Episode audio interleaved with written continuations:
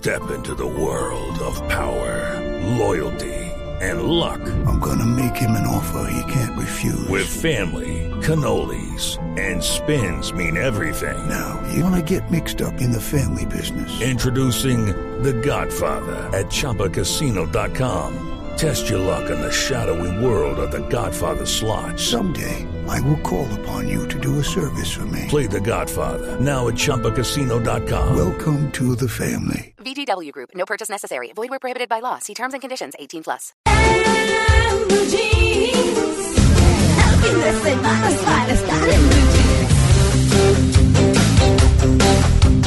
Continuamos en Blue Jeans de Blue Radio y ya nos acompaña el doctor Juan Rafael López Sánchez, médico cirujano de la Universidad Nacional y especialista en una vaina que el siglo pasado no existía.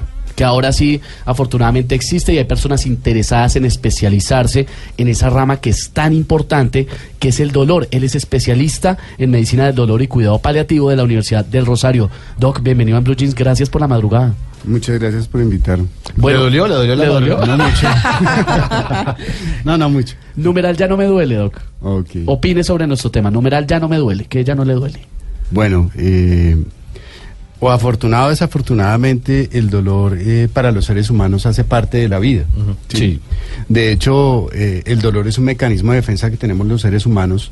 Eh, si yo me golpeo, si yo me quedo, inmediatamente retiro la mano como mecanismo de defensa en el cuerpo. Eso O sea, le es- está diciendo el cuerpo a uno Algo al mal. cerebro. Sí. Aquí hay algo mal Algo está pasando, claro. Quite la mano. Uno Quite la mano. retira la mano como mecanismo de defensa. que se quema. ¿sí?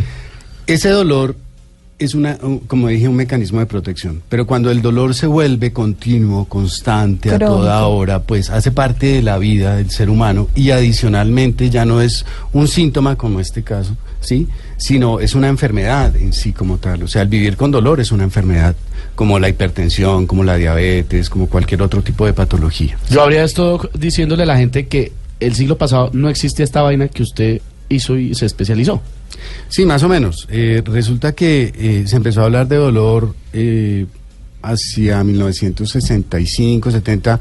Eh, John Bonica, que era un anestesiólogo norteamericano, empezó a tratar soldados que estaban heridos en guerra y se daba cuenta que el dolor era impresionante y no sabían cómo tratar el dolor. Yo vi en las películas que pena interrumpo, doctor, que, eh, bueno, en esas series ahí de la Segunda Guerra Mundial, que era morfina, ¿no? Sí, O sea, morfina. lo herían, lo hería- ah, bueno, el eh, rescatando al soldado Ryan. Ah, sí, que sí, claro. terrible la cargaban la morfina ahí, entonces le disparaban y le, le, le restregaban así en, en la piel para que le pasara el dolor, ¿no? Bueno, sí, eso es un poquito fantasioso, pero sí era... Ah, no es así. Eso no, funciona así. No, no, no. Ni funcionó así. No, no. ¿Hollywood nos ha mentido? Toda la vida. ¿Cuántas veces? Imagínese todo el tiempo. Voy a hablar con, Tom Hanks. Ya no vuelvo a creer a eh, Tom Hanks.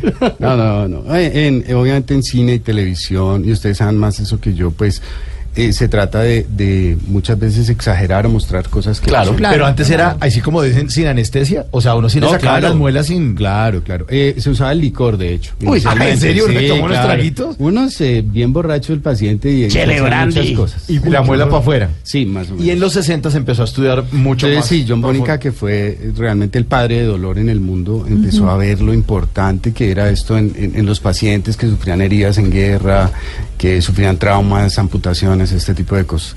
Y a partir de él empezó a crecer eh, lo que es la especialidad de nosotros hoy, que es dolor y cuidado paliativo. Muchas veces hay muchas otras especialidades en donde los médicos se interesan, entonces cirugía, ginecología, pediatría, medicina interna, pero dolor estaba relegada como a un segundo plano. eh, la analgesia era segundo dolor, entonces si le duele, dele, si no le duele, no le dé nada, ¿no? Todos esos conceptos han cambiado a raíz de que ha habido investigaciones, han surgido nuevos medicamentos, la especialidad en sí misma como tal. En Inglaterra, una mujer fue la banderada de, de la parte de cuidado paliativo que se llamaba Cecily Saunders. Ella hacia 1967 empezó a ver el sufrimiento de los seres humanos en las fases de final de vida en donde nadie le ponía cuidado porque, pues... Como en un es- cáncer terminal, por ejemplo. Exactamente, entonces como no hay mucho que hacer por, por, por salvar la vida del paciente, se relegaba y se dejaba a un lado porque el cirujano ya no puede hacer nada, el otro no puede hacer Y nada. más o menos si le duele, déjelo ahí tirado. Exactamente. Uy. Entonces, ella vio ese dolor de estos pacientes y dijo, estos pacientes son importantes, o sea, tenemos que... ayuda. Pero en ese momento ya no era médico. Claro. Entonces, ella era una enfermera, eh, tuvo un problema lumbar, entonces tuvo que empezar a limitar su, su actividad. Y eh, se dedicó a trabajo social y se inmiscuía mucho con los pacientes. Entonces nosotros los médicos a veces eh, se nos va la mano en las actitudes, entonces la regañaron porque se metía mucho con los pacientes. Entonces la quitaban. Cuando era enfermera, usted solo está para hacer lo que yo digo. En trabajo social le decía, bueno, pero su trabajo es simplemente esto, no se meta mucho con el paciente. Pero qué triste porque no se les da un manejo digno a los pacientes que sienten dolor y que se sienten relegados y que se sienten tirados como usted ya no sirve Eso porque que- usted es un enfermo crónico. claro, Eso no lo puede que ser. tú estás diciendo fue lo que ella vivió y Claro. estudió medicina. Claro, Ah. Y claro. siendo médica, entonces ya estaba a la altura de los otros colegas y le dijo, bueno, ¿ahora qué me va a decir? Entonces déjeme Claro. trabajar y déjeme hacer lo que yo creo debo hacer por mi paciente. Bueno, digamos que en el caso de ella y en lo que hacen ustedes exactamente, doctor, ¿cómo hacen ustedes ese manejo? Ustedes tienen que paliar, digamos, con unas enfermedades muy duras como el cáncer, enfermedades supremamente dolorosas, pero ¿cómo manejan ustedes a los pacientes? ¿Solamente con medicamentos o también hay un manejo psicológico en los Sí, mira, pacientes? mm, nosotros somos un equipo interdisciplinario. Nosotros, eh, eh, la Universidad del Rosario es una banderada en, en la especialización en Colombia, al igual que hay otras universidades, la Pontificia Bolivariana, el Instituto de Cancerología San José, y nosotros trabajamos en MEDERI, que es como el sitio base de la Universidad del Rosario, el hospital universitario. Eh, un grupo interdisciplinario está constituido por varios especialistas que a su vez tienen muchos una primera especialidad diferente a la de dolor y todos hicimos dolor después. Entonces en nuestro grupo hay psiquiatras, dos, hay una especialista en medicina laboral, hay un anestesiólogo, una, una especialista en medicina interna, un especialista en cuidado paliativo dolor, ¿sí? Y entre todos tratamos de tomar la mejor decisión con respecto a lo que le puede ayudar paciente, al paciente, claro. básicamente. Bueno. Esto no lo puede hacer una sola persona. Esto es un equipo de Un gente equipo detrás. Y además que no solamente Esteban era lo que hablábamos ahorita y Mauricio eh, fuera del aire, que no es solamente el paciente, sino quienes están a su alrededor y es su familia y es Claro. cómo se maneja la familia, ¿no? Sí, la unidad de tratamiento en dolor y cuidado paliativo es paciente y familia, o paciente y, y entorno, ¿sí? Porque muchas veces los pacientes no tienen familia, pero sí tienen cuidadores, ¿sí? Hay pacientes que están solos, ¿sí? Claro. Y hay personas que los están cuidando, puede ser por, por eh, trabajo o, o por otro tipo de condiciones. ¿Por qué? Porque esta enfermedad eh, la, la padece una persona dentro de la familia, pero la sufre la familia como tal. Una enfermedad de este tipo oncológica es devastadora para la familia. O sea, a nadie le gusta ver a su mamá o a su papá sufriendo con dolor, que no pueda ir al baño, que no pueda hacer sus necesidades, se pierde el pudor, Claro. se pierde la intimidad.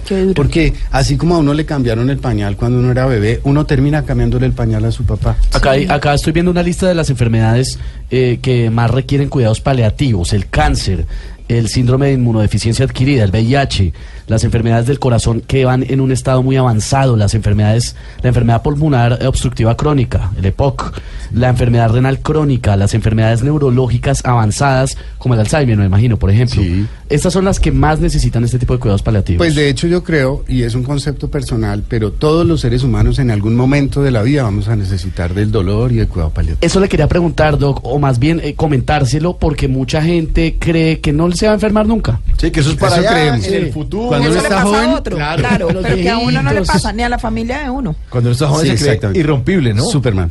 Superman. Sí, cree que no le va a pasar. las piernas y que me importa. Nada. Y no solamente es uno. Eh, si hay una persona del entorno familiar o un amigo o una amiga que está pasando por esta situación, a uno también le afecta. Hay una frase que dice que una cuando hay un enfermo en un núcleo familiar, la familia completa está enferma, digamos entre comillas, está sufriendo esa situación. Sí, señor, es cierto. Eh, la dinámica familiar se va a alterar totalmente, ¿sí?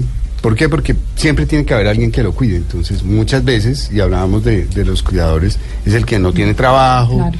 que está desempleado, el que se pensionó, ¿sí? el que El que está le- estudiando y de pronto tiene Claro. más tiempo, muchas El que veces. tiene el peso más duro. Es esa persona y se recarga todo el peso eh, en ese momento en la persona que lo va a cuidar. ¿sí? Y viene el síndrome de fatiga del cuidador y eso hace parte de la alteración de la dinámica familiar. Muchos creen que solo con dar dinero es suficiente. Y ya. Y Yo pago, pero bueno, ¿y, y el resto? Entonces nosotros también tenemos que ver ese tipo de aspectos en la consulta, ver el riesgo de fundimiento del cuidador. Nosotros también como equipo tratante nos podemos fundir y haciendo, hacemos un síndrome de burnout que es el síndrome del quemado, ¿sí? ¿Por qué? Porque uno también se agota independientemente de- Tanto el especialista en medicina Claro. como el que cuida al Claro. paciente, como el entorno, todo el mundo. Yo creo que en nuestra especialidad no puede evitarse inmiscuirse con el paciente. Y sentir dolor, claro, Claro. porque uno cree que los médicos ya, como decíamos, eh, Insensibles. exactamente, y que ya endurecen el cuero y listo, pero No. ¿qué pasa con, con el De- equipo médico? De hecho, dentro de nuestra especialidad, cuando, cuando hacemos la elección de los muchachos que se van a especializar, buscamos que sean muy sensibles y muy humanos. ¿Ah, sí? Claro. Uno siempre ve al doctor como alejado allá y su letra como de hormiga electrocutada. Además, porque uno siempre va con la receta a, a- a la farmacia. Sí. ¿Aquí dice dos horas o cada dos días? Además me parece, yo y no ellos sé entienden perfecto. eh, cómo se llaman los profesionales de las enfer- eh, de las eh, droguerías. Supuestamente son eh. Regentes de farmacia, Ok. sí, que son personas que estudiaron una carrera técnica Sí. para administrar, clasificar los medicamentos. Los químicos farmacéutas son profesionales universitarios eh, que hacen una carrera de cinco años más su tesis y su investigación para generar o crear moléculas o replicar moléculas, ese tipo de No, es que se lo pregunto, Doc, porque yo creo que los que estudian estos temas para trabajar en farmacias y en droguerías tienen que ver un módulo o una electiva en donde les enseñen a descifrar la letra del médico. Taqui- sí, Se taquigrafía. Pero bueno, ya tremendo. todo casi sistematizado, Jer- eso ha ahorrado muchas cosas. sí, Sí. también. Bueno, Claro, eso claro. del síndrome del cuidador me interesa mucho en un momento, el, el profundizamos porque hablamos generalmente del paciente, pero no hablamos de la persona que está ahí durante incluso muchos años, Sí. casi que termina anulando su vida para vivir en función de la persona Que se enferma. enferma también, terminan Claro, enfermándose claro, sí. también y no Y también hay tema. una Mm. dependencia, porque cuando fallece el paciente, ¿yo qué voy a hacer? ¿Qué Se quedó en el aire. Se queda Claro, como un o sea, pensionado. también claro. se quedó sin, sin, sin actividad porque su, su vida se centraba en cuidar a esa persona, ¿sí? Pero también afecta su, su propia vida y su propia salud. Y terminan siendo muchas veces dos pacientes, sino uno. Claro, interesante ahora, eh, Esteban, poder hablar de qué es lo que tiene que hacer cada miembro de la familia cuando tiene a un paciente enfermo Sí, y cuál es la responsabilidad, porque como decía usted, doctor, lo que hace la familia es no, yo me encargo de dar la plata porque yo no tengo tiempo. El otro dice, yo puedo cuidar de vez en cuando, yo puedo traer ciertas cosas, pero ¿cuál es la responsabilidad que cada quien debe tener y cuál es el rol cuando hay un enfermo en casa? Eso Mira, es otro tema. por ejemplo, en, en nuestra unidad de tratamiento, trabajo social se encarga de eso. Muchas veces lo que hacemos es colocar turnos a los miembros de la familia, ¿sí? Eh, y la persona que es el cuidador principal, que se tome un fin de semana, que haga un break, que descanse. Como un trabajo, usted claro, quiere descansar. Claro, claro, Con claro. horas Entonces- específicas, si no se vuelve loco. Exactamente. Entonces muchas veces intentamos ayudar a que eso se presente en el cuidado del Uno paciente. piensa en eso, doctor. Uno nunca piensa en eso. Uno piensa como en el bienestar del, Del de- paciente, del paciente exclusivamente. y que y que toque hacer lo que sea. Así le toque uno estarse 12 horas ahí al lado sin dormir Sí. y no, pues tiene que descansar. ¿no? Claro, muchas veces terminan durmiendo, viviendo en la misma habitación con el paciente. Literalmente. porque- sí. No, impresionante. Qué duro. Numeral ya no me duele porque estamos hablando del dolor este domingo en En Blue Jeans que arranca la Semana Santa para reflexionar sobre esas cruces que tenemos que cargar, pero también de una forma positiva. Nos están contando, María Lourdes, nuestros oyentes, qué es lo que ya no les duele, ¿no? Dice, numeral ya no me duele, Floro, dejar a mi familia por cinco meses para ir a mi trabajo, por ejemplo. Uy, Jason Cuervo dice. no, esto sí. ¿Lo vio Luis Carlos? ¿No se puede leer al aire? No, Sí, se sí. puede, claro. Numeral, Ay, ya no me duele, by Esperanza Gómez. Eddie Ara que nos comparte una experiencia familiar. Mire, numeral ya no me duele el abandono de mi papá. Bueno, son cosas que también hay que superar que en la se vida. superan. Sí, definitivamente. Dolores. Numeral ya no me duele. Cuéntenos usando nuestro hashtag hoy en En Blue Jeans, que estamos hablando del dolor, del manejo del dolor. También vamos a hablar un momento sobre el manejo de este tema desde la parte psicológica para entender a manejar estas cosas porque a cualquiera de nosotros nos puede pasar. 8.30.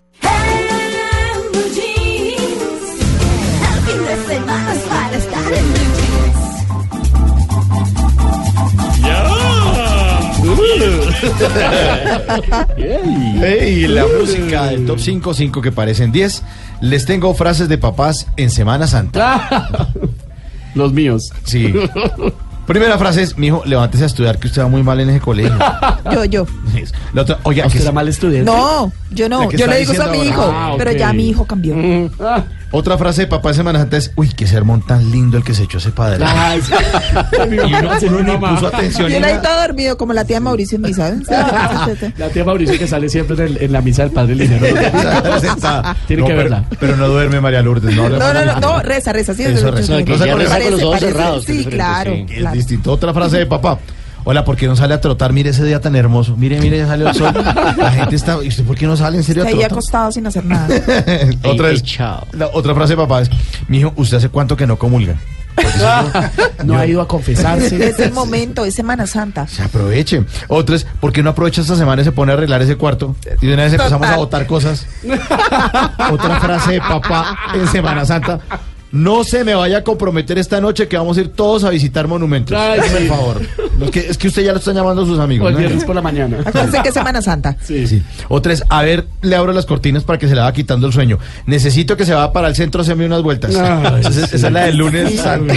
Mamá, sí, necesito que se me haga unas Pero es vueltas. Semana Santa. No, no importa, se tiene que ir. Eh, otra frase de papá de Semana Santa es, ay, no, no, no, no, no pensará quedarse toda la semana viendo televisión. No, señor, hágame el favor y se me levanta. A- Otra ay- frase. Ayuda a hacer el aseo en la casa, por Otra favor. frase Lave los platos. de papá en Semana Santa, hágame el favor de ayudarle a su papá a ordenar el cuarto de San Alejo. Porque es que está ya solo, hombre, no puede con esas cajas. Baje, baje y le ayuda. Se va a herniar. Qué mamera. Otra es, se va a acordar de mí cuando esté el otro domingo clavado haciendo todas las tareas a última hora. Les Totalmente. dice que arranquen de una vez, pero, pero no, es el señor va a estar es el domingo por la noche eh, haciendo el herbario de 2500 hojas. y esta última frase de papá en Semana Santa es, acuérdese de Dios por lo menos esta semana que él se acuerda de usted todos Todo los días del año. Perfecta.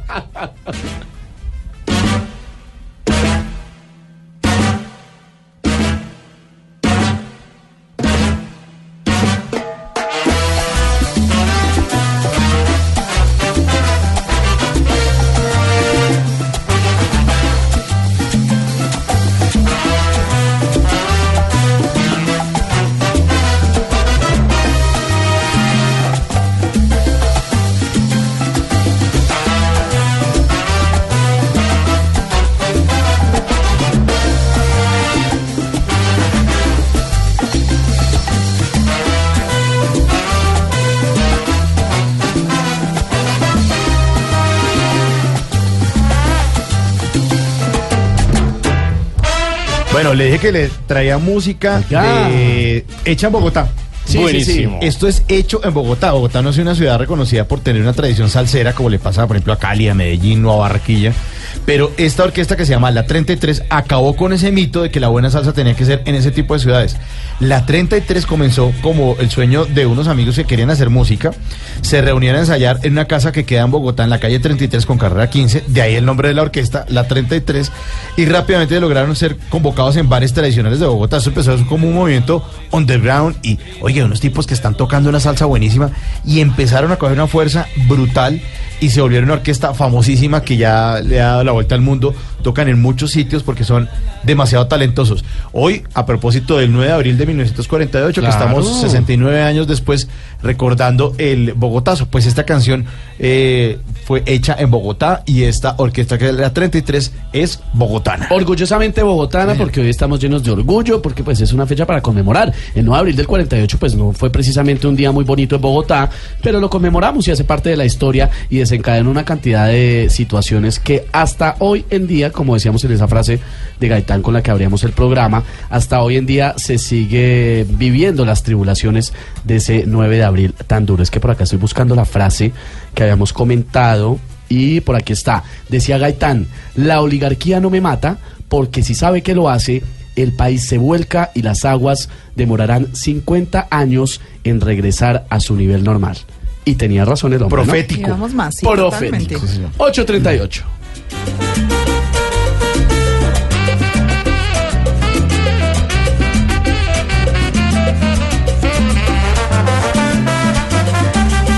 Bueno, quiz.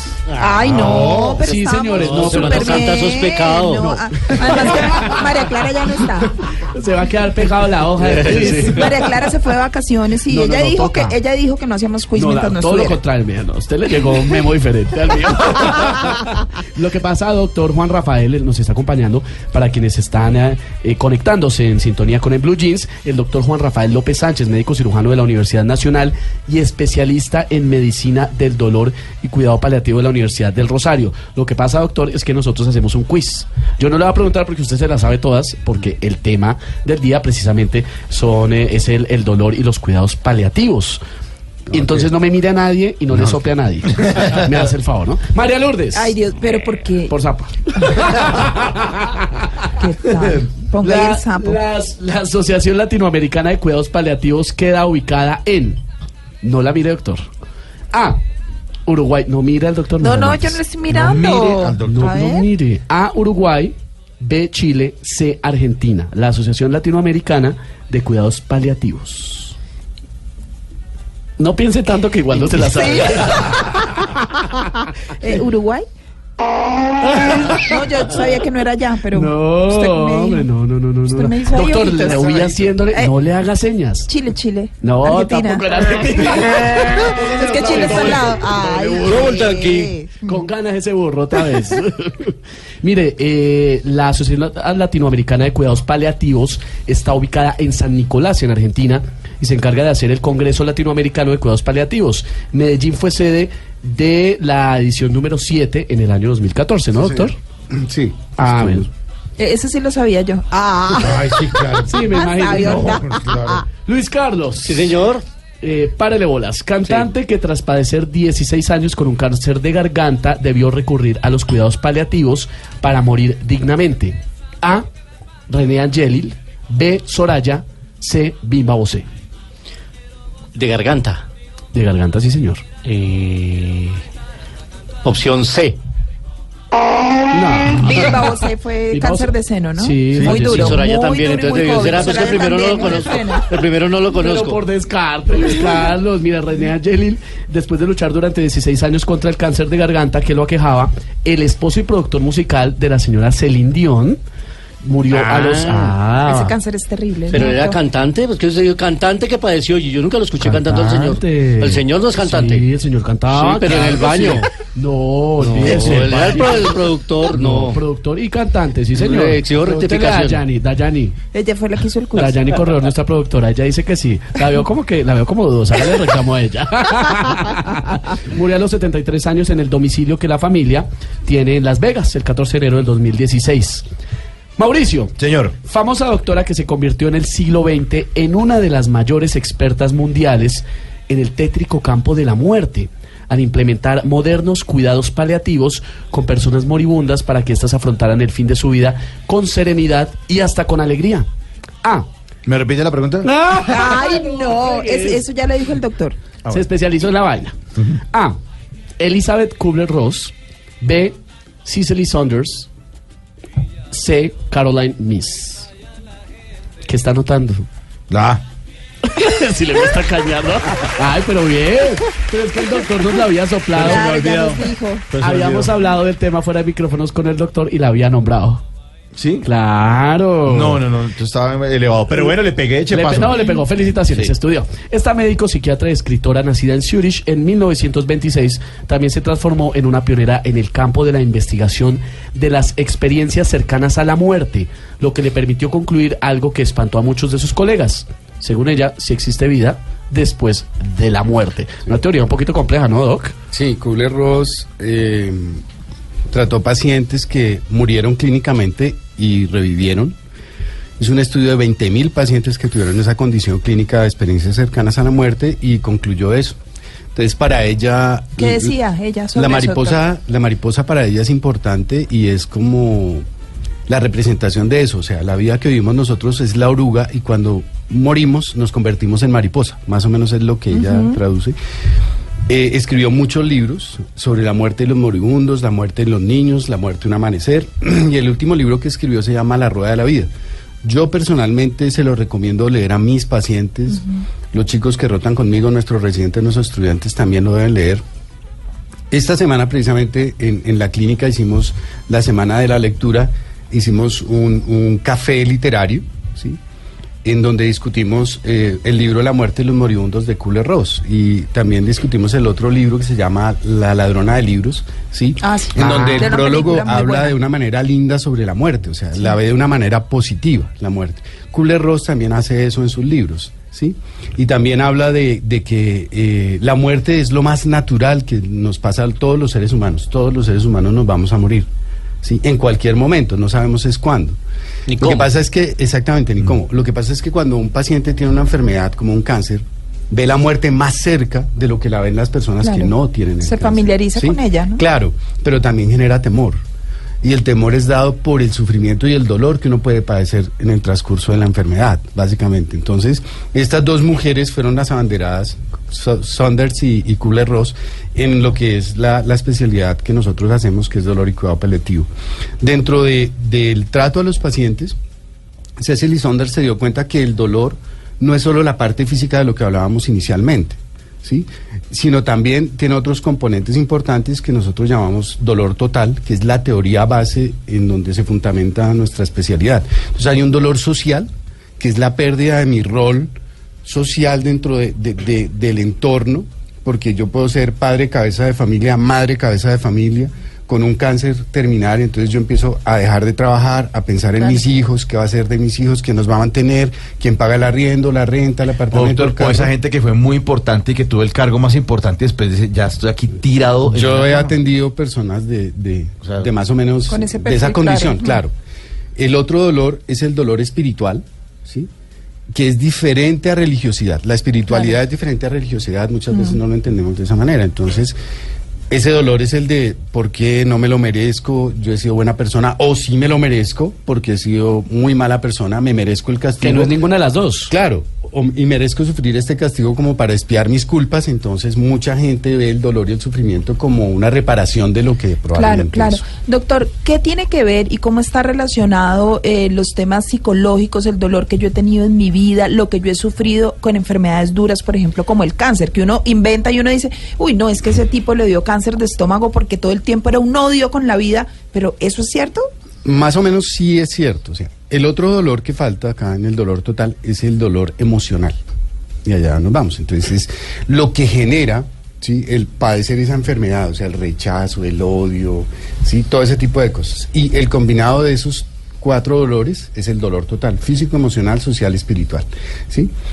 Con respecto a la parte emocional, en mi concepto personal, todas las enfermedades tienen un componente emocional importante. ¿sí?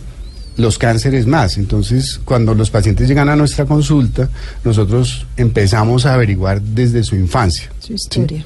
Entonces, cómo fue su infancia, cómo fue criado, si fue maltratado o no, si fue abusado o no, cómo fue la adolescencia, cómo fue su matrimonio. Interesante eso, doctor, porque uno siempre, eh, los médicos le dicen a uno es, eh, padece no sé qué, tiene... eh, Los antecedentes. Sí, pero, Sí, pero sí, antecedentes yo no sé, pero son, son médicos. Cirugías, no sé qué cosa. Sí. ta, pero nunca le preguntan a uno eso que usted está diciendo. En dolor sí lo hacemos. En, en dolor y cuidado paliativo lo hacemos porque es muy importante. La historia familiar. ¿Usted cuántos hermanos tiene usted? ¿Qué Eh, posición ocupa? ¿Usted a qué sí. se dedicó? Eso. ¿Sus papás estuvieron con usted? Tal.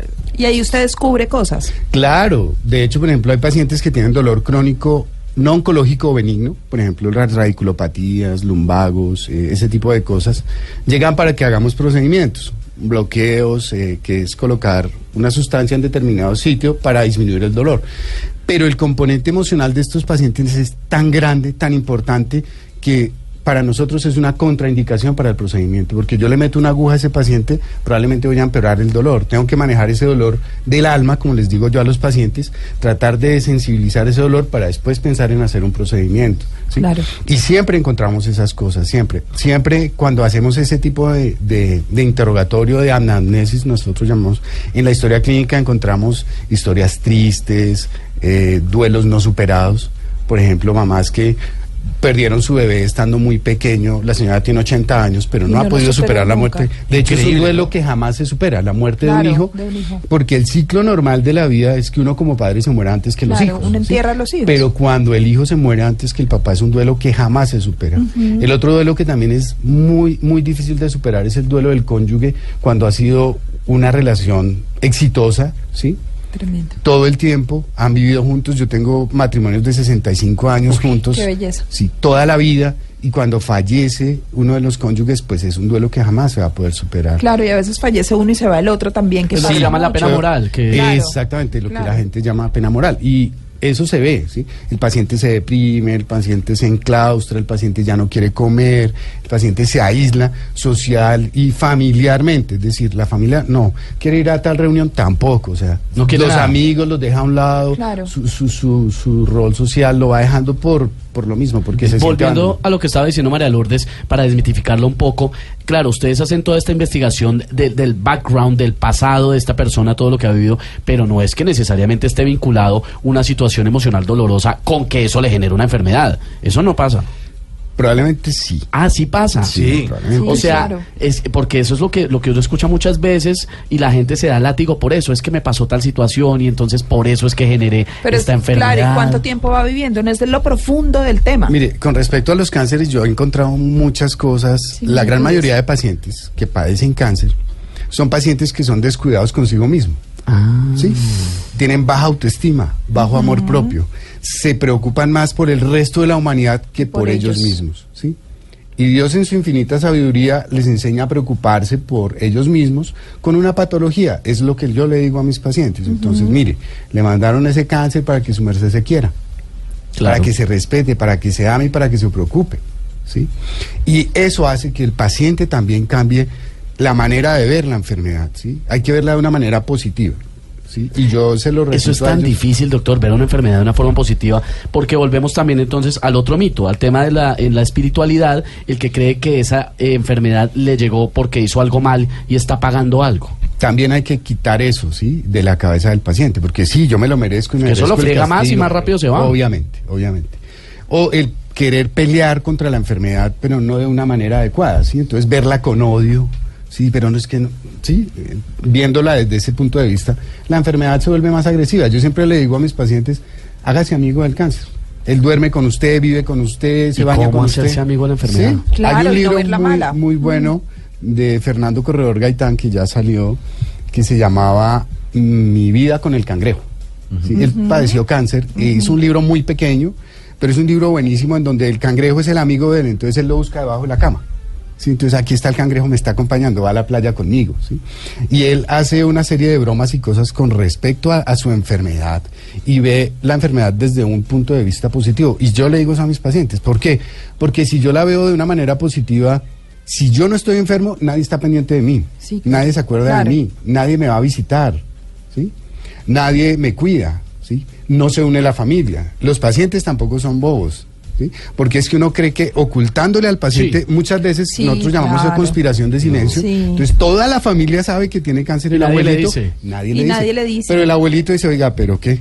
Todos están acá. Claro, algo pasa. La niña de Australia vino a verme. Claro. Qué curioso. ¿Y de Sí. cuándo aquí me quieren tanto si nunca ni me miraban? No sé qué les dio. Claro. Y nosotros, nosotros vivimos eso en consulta todo el tiempo. Entonces me llega el paciente muchas veces y me dice, doctor, yo no quiero que mis hijos sepan que tengo cáncer. Claro. O entran los hijos primero, doctor, no queremos que le diga a mi papá que tiene cáncer. ¿Sí? Y a veces todos sabemos y cada uno por un lado sabe las cosas. Entonces ya nos sentamos con la familia y, oiga, venga, todos sabemos lo mismo, manejemos la misma información. claro. Y eso también aliviana el peso, tanto del paciente como de la familia, porque es que tener el secreto yo de saber que mi papá se está muriendo, o tener el secreto yo como padre que me estoy muriendo y no informárselo a mi familia, también genera una carga emocional importante y puede generar otro tipo de dolor a nivel emocional que puede empeorar su enfermedad o su patología. Doctor, dentro de su experticia y eh, que usted ha tratado de, de- de detectar y decir, las personas que tienen normalmente baja au- autoestima casi siempre les da cáncer. ¿Qué otro tipo de enfermedades existen? Como que eh, al mal geniado le pasa esto o al rencoroso casi siempre dan cosas del colon. ¿Cómo- Sí. ¿Qué, qué- qué tipo de, de enfermedades? Por ejemplo, el cáncer gástrico está relacionado con el apego materno y la baja autoestima. El cáncer de colon también se relaciona con muchas veces el menosprecio a los demás, ¿sí? El ser autosuficiente, el yo soy el único, el yo puedo, el nadie más, ¿sí? Si yo no lo hago, queda mal hecho, desmerita el trabajo de los demás. Entonces, por eso va al colon, ¿sí? Porque tratamos a los demás como, Sí, como, como- lo que hay en el colon. colon, como lo que queda en el Exactamente. Como colon. Sí. Increíble. Eso tiene que ver. mucho. Increíble eso. Entonces, cuando nosotros empezamos a investigar, a ahondar, encontramos ese tipo de situaciones en estos pacientes. Obviamente, lo importante de esto, independientemente de la fase en que se encuentre la patología del paciente, es que el paciente cambie. ¿sí? El objetivo de la enfermedad Claro. también es cambiar su estilo de vida, su comportamiento, sus relaciones interpersonales, ¿sí? Y también cómo se ve la vida, ¿sí? Porque cuando yo estoy en una fase de final de vida, para mí lo importante es tomarme un vaso de agua, poder comer algo, no tener dolor, poder ir al baño, ¿sí? Eso es lo importante porque la enfermedad va limitando al paciente, le va generando una declinación funcional en donde el paciente va a depender de todos los demás para poder hacer sus actividades básicas de la vida diaria. ¿sí? Entonces nosotros en, en Cuidado Paliativo lo que pretendemos es que esas actividades que para nosotros el común de la gente son normales y no le prestamos cuidado, ¿sí? tomarse un vaso de agua para uno es normal, pero cuando uno está enfermo no es tan normal. ¿sí? O cuando tiene problemas de deglución o cuando tiene unas lesiones en la, en la boca, tiene una, una estomatitis, una candidiasis, una mucositis, por radioterapia, por Claro. quimioterapia sí, por un cáncer de lengua. Esto es muy importante, el no poderse tomar un vaso de agua. Entonces nosotros lo que tratamos de hacer es ver qué necesidades tiene el paciente y con base en esas necesidades empezamos a montar los tratamientos, ¿sí? A veces el síntoma más que más aqueja al paciente no es el dolor, puede ser otro. El delirio, puede ser Ansiedad. eh, la ansiedad, la depresión, la disnea, que es la dificultad para respirar, ¿sí? Entonces a veces eso es tan incómodo como el mismo dolor. Entonces cada paciente es un mundo aparte. Y como mundo aparte hay que tratarle sus necesidades. Y es básicamente lo que nosotros hacemos en la especialidad. O sea, el objetivo de nuestra especialidad es volver humana la medicina que se deshumanizó. ¿sí? Entonces, cada especialista va a lo suyo. Y está perfecto y está bien y eso ha permitido que tengamos una mejor calidad de vida en el común. Pero cuando estamos en esta situación, pues ya el, el cardiólogo pues dice, no, yo hasta aquí llegué porque ya no puedo hacer nada. Sí. El cirujano dice, no lo puedo operar porque tiene una carcinomatosis y no le puedo sacar donde está el tumor porque está regado en todas partes, por decirlo de alguna Sí. manera. Entonces nosotros lo que hacemos es tratar a doña María, a don Pedro, a don José, ¿sí? claro. Y no al cáncer. Entonces nosotros tratamos pacientes seres humanos más no enfermedades. ¿sí? Ese es un mensaje que nosotros queremos dejar claro en nuestros próximos especialistas y aún en los mismos pacientes. Hay muy pocos especialistas en, en cuidado paliativo y en dolor en Colombia, ¿no? Sí, ¿Cuántos desa- son? Desafortunadamente somos, creo, menos de... Somos como 80 y algo. Muy Sí, poquitos. pocos, Muy 80 poquitos para una población de casi 50 millones de habitantes. Para un país enfermo, además. ¿Y cómo convencer a los estudiantes que van saliendo y que se van graduando de que se dediquen a esto cuando hay una necesidad tan grande? Estamos hablando, Esteban, más o menos de 100 mil a 120 mil enfermos en el país Por de enfermedades, por ejemplo, por año, como el cáncer y estas enfermedades que no tienen solución. Y de hecho, pues ahora uno dice, pero es que ahora el cáncer. Terminal, ¿no? Sí, el cáncer Claro. ahora es por todo lado. No, probablemente antes no se hacía un diagnóstico acertado, ¿sí? Uno habla con los abuelos y no, murió de. de- no, de muerte natural. Claro, ¿Sí que había Entonces, algo ahí. uno decía, ¿y cómo murió? No, eso sí se acabó, sequito, eso no se levantaba, no comía, no Eso hacía era un nada. cáncer. Claro, Claro, pero pues cáncer. no hubo un diagnóstico adecuado, no teníamos los medios para hacer sí los estudios necesarios. Obviamente con la tecnología y todas estas Lo cosas podemos prevenir podemos más. muchas veces sí. El cáncer ya se cura. O se puede hacer diagnósticos tempranos Claro. y hay pacientes que sobreviven a cáncer muchos años con una buena calidad de vida. Claro. Obviamente con limitaciones, porque cuando tú tienes un cáncer se requiere hacer cirugía, se requiere hacer quimio, radio, pues eso va a dejar secuelas tanto a corto como a largo plazo, ¿sí? Y tu estilo de vida debe cambiar. ¿Sí? Y hay condiciones, por ejemplo, hay pacientes que se curan de cáncer de colon pero tienen una colostomía permanente. Entonces, uno tiene que aprender a manejar esa colostomía, ¿sí? No es fácil, no es sencillo, pero es la nueva condición de vida que va a tener ese paciente Claro, para poder seguir. Doctor, eh, para los que no están enfermos y nos están oyendo, eh, y ese tipo de cosas que las tensiones emocionales se vuelven somáticas, o sea, lo que le pasa a uno en la mente se le re- va para el cuerpo, mm, ¿qué les podemos decir como para prevenir eso? Para que no, no tenga que ir a los cuidados paliativos. Si usted tiene un lío familiar, o sea, soluciónelo, no cargue culpas. eh, ¿Qué, les- qué Cierre mensaje le podríamos dar a la, a la Sí. gente? Exacto, cierre ciclos, Sí, desate es cosas, porque eso es, le- en unos años se le vuelve una enfermedad. Sí, desafortunadamente o afortunadamente eso, eso es cierto. Eh, el cerrar ciclos es importante y nosotros en nuestra especialidad permitimos hacer eso. Entonces llamamos a la familia, uno ve perdón, Claro. tanto del paciente a la familia como Qué de la bonito. familia al paciente, o no solo de la familia, puede ser un amigo que, que no, no hubo perdón y en esos momentos se cierran esos ciclos y muchas veces las personas fallecen tranquilamente. Con respecto a la parte emocional, todos los seres humanos tenemos pues diferentes tipos de comportamiento, diferentes tipos de interrelación con nuestros congéneres, pero yo creería que lo más importante para nosotros tener una vida sana, una vida saludable, es tratar de controlar esas cosas de la mejor manera posible. O sea, que uno tiene un lío con un amigo, llámelo y diga, venga, tomémonos un café y hablemos. hablemos, Mire, claro. hermano, ya, esto pasó, superémosle, venga, le doy un abrazo y se acabó y evítese una enfermedad dentro de Es, es 15, 20 años. importante expresar lo que se siente. Es muy importante. Sí, porque nos quedamos con las cosas aquí, como hablábamos con Mauricio, nos quedamos con las cosas en la garganta y no Acá y sacamos no, las, no somos cosas, capaces de el Yo a mis papás les digo los amo cuando llamo por teléfono y no me da pena. A mi viejo lo saludo de beso y no me da pena. Porque no me reprimo, ¿sí? No reprimo lo que siento. Con mis pacientes también soy muy afectuoso porque es, es importante sentir el, el amor, ¿sí? Y lo que los, lo, lo que puede que nosotros muchas veces los médicos, lo que, lo que decíamos ahorita, estemos por aquí arriba y el paciente allá abajo. No, la idea es que estemos al igual. Nosotros también somos seres humanos, ¿sí? La gran mayoría de médicos a veces no lo creen. Sí, yo le digo a los estudiantes, la MD es Medical Doctor, no medio Dios ni más que Dios. Ay, Me sí, señor. Buenísimo. Buenísimo. Es importante Buenísimo. eso porque tenemos que ponernos a la altura del paciente, porque tarde o temprano todos seremos pacientes. Doc, apenas Claro. nos quedan unos segunditos antes de irnos a, a las noticias, pero a usted, a ustedes, en serio, ¿quiénes, quiénes los tratan, quiénes los manejan? Porque es una cantidad de emociones todo el tiempo. Claro, para que no se Es, fundan, es una como decía pregunta muy frecuente que nos hacen. Hay- pues muchos hacen algún tipo de actividad, deporte, hacen meditación, yoga, mindfulness, ese tipo de cosas. Sí. Otros no hacemos nada, otros Frescos vemos usted, televisión, la Champions, sí. Vivimos Ah, relajados, bueno, es Claro, terapia. claro. Claro, ese tipo de cosas también ayuda. Leemos, algunas personas leen, ¿sí? Y tratamos de ir a cine, a teatro, divertirnos. Distraerse. De, de dejar un poco a- al lado eso, porque la carga emocional para nosotros es muy importante. Pues lo admiramos muchísimo, Sí. doctor, y a usted y a todos los especialistas, esos ochenta y pico especialistas, a todos los médicos, por supuesto, pero en esta ocasión a los que han decidido especializarse en algo muy noble y muy necesario, que es la, la medicina del dolor y el cuidado paliativo. Nos acompañó el doctor Juan Rafael López Sánchez, médico cirujano de la Universidad Nacional.